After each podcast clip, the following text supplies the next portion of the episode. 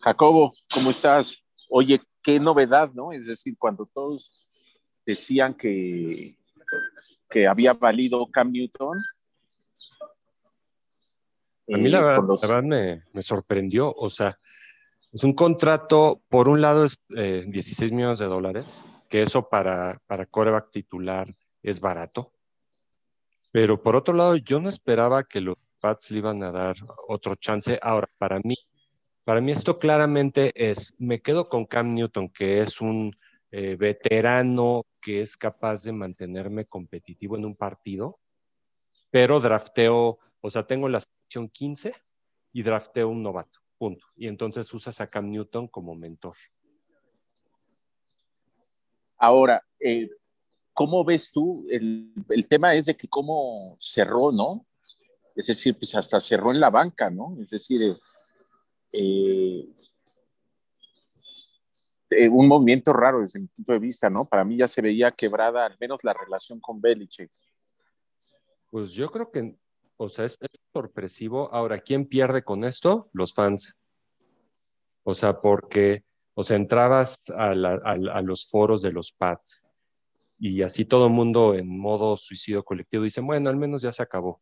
Pues, ¿qué creen? Otro año más. Entonces, o sea, Cam Newton dices, ¿es extremadamente malo? No, no lo es. Te mantiene en un partido, nada más que el juego, el, o sea, su juego de esa jugadita de read option de, de tomo el balón.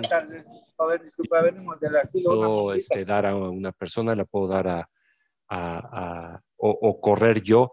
O sea, es painful to watch, o sea, verlo, sí, o sí, será painful to watch, pero logras primeros y diez. Entonces, el equipo por un lado tiene un, eh, coreback veterano a buen precio, pero solo por un año que le sirva de mentor, ponle que, o sea, en la 15, eh, o sea, Trevor Lawrence va a ser el número uno y va a ser con, con Jaguares, pero después de él hay, hay tres, cuatro corebacks buenos o potencialmente buenos.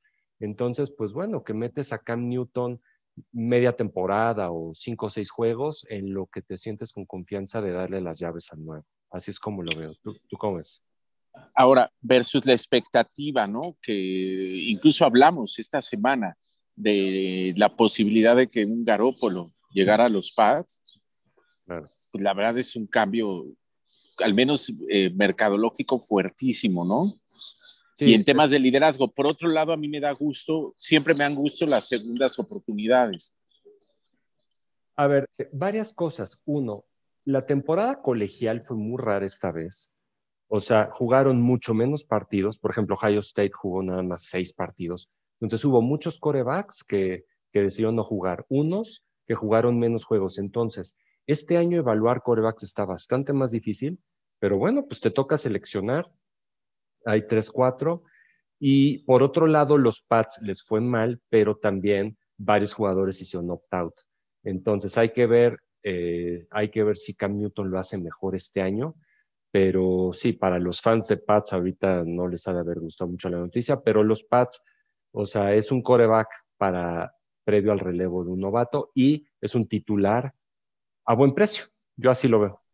Ahora, pero ¿crees que sea eh, que la idea es otra temporada perdida o no? ¿O realmente ver que se rescata con Cam Newton? Eh, yo creo que es medio perdida de aquí a que, o sea, tienen lana, por cierto, los Pats. O sea, tienen, tienen lana disponible, pero yo creo que es medio perdida, pero más bien para empezar una reconstrucción eh, y capacitar al novato. O sea, ese es el objetivo de este año. Ok. Ahora, hablando del tema del novato que decías, ¿qué opciones hay? Hay, hay varios. Hay uno, o, sea, vaya, o sea, Jaguares van a ir por Trevor Lawrence, pero fuera de ahí hay, uno que es Justin Fields. El tema es que, que, es el de Ohio State. O sea, hay varios. Hay uno de, de BYU. Hay como tres, cuatro. Está el de Alabama, Mac Jones.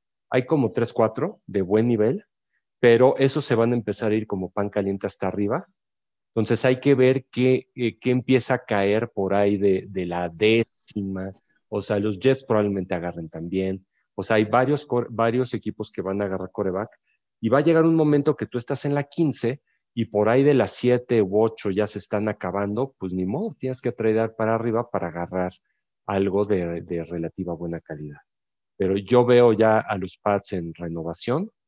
O sea, Cam Newton te mantiene competitivo en un partido. Este, no creo que lleguen muy lejos, pero ya es más bien para renovar, para a lo mejor ya ser competitivos en un año más.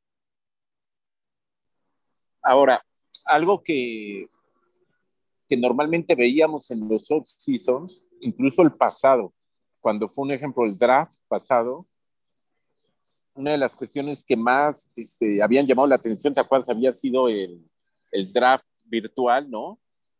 Y Belichick, ¿no? En ese draft virtual, es decir, fue show, pero normalmente Belichick es de los que hacen algo de ruido, ¿no? En los off-seasons. Eh, yo creo que algo, es decir, en un, en un off-season como este, que está haciendo tanto ruido, ¿no? Eh, seguramente viene algo también este, de los Pats, ¿no? ¿no? No creo que sea simplemente renovar a Cam Newton, este, cubrir una que otra posición. Yo creo que algo van a buscar, ¿no? Para mantener viva eh, y motivada la afición. Sí, necesitan generar algo para causar expectativa. O sea, esto, esto claramente les quitaría venta de boletos, asumiendo que ya va a haber gente, gente en los estadios este año. Eh, sí, eh, tienen lana disponible, o sea, con esto, o sea, tienen un montón de dinero dado que, que en vez de ocupar 30 millones en un coreback, un, un Garoppolo te hubiera costado 30, 35. Listo, gastaste 16, o sea, tienes mucha lana disponible si es que quieres eh, traer algo que motiva la afición. Yo creo que sí lo tendrían que hacer. Exacto, y no ver de nuevo otro campeonato de Brady, ¿no? Desde la tele. Eh, ahora, yo, yo, me quedo mucho con la cara, un ejemplo de Cam Newton en el último partido, esa cara de frustración en la banca. ¿No? Pues, es decir, esa parte tiene que haber algo que cambie dramáticamente eh, pues la, las expectativas, la motivación en el equipo, es decir, algo tiene que cambiar ahí para, porque pues, es, es decir, este, tú ves esa imagen de, de Cam Newton en, en, el último partido de los Pats y estaba fuera ya el equipo, ¿no? Él mentalmente. Sí, o sea, digo, yo lo veo como un stopgap de aquí al novato. No le veo más, la verdad.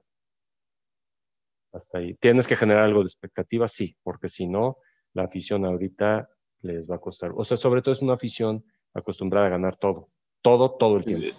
Exacto, y ahora con una temporada perdedora. O sea, que ya tienes una perdedora sin playoffs, ahora échate otra. Siempre tienes que jugar con la esperanza. Entonces, ok, ya viste, o sea, tuviste la esperanza hace un año de, no, mira, Cam Newton va a estar padrísimo, pues no lo estuvo. Entonces tienes que hacer algo para generar expectativa, te funcione o no. Entonces otra vez, mira, otra vez Cam Newton. No, le tienes que dar a uno o dos buenos receptores. O sea, porque... Exacto, y más, que, y, y más que no había habido química con la afición, ¿no? No todo es culpa de Cam Newton. O sea, uno, como seis o siete jugadores no, o sea, hicieron opt-out por COVID y dos, dale, dale armas, dale, dime, dime qué receptores tiene, o sea, eh, Edelman estaba lesionado. No, y le tocó sustituir a Brady. Sí, o, o sea, no, o sea no todo es culpa suya. Sí, no, yo estoy de acuerdo. Yo estoy de acuerdo. Oye, pues hay que hablar los siguientes días, ¿no? Es decir, claro. que, que, se, que sigue moviéndose de, de los Pats y yo creo que le tenemos que dedicar un podcast a hablar de Belichick. De acuerdo. Belichick, es decir, eh, era previa a Brady, era Brady y post, y post Brady. A mí me interesa más hablar de la era previa de Brady y el post Brady. Un especial con mucho gusto. Muy bien. Bueno, amigos del podcast, eh, Ronald Black, esperemos les haya gustado. Un abrazo. Un abrazo.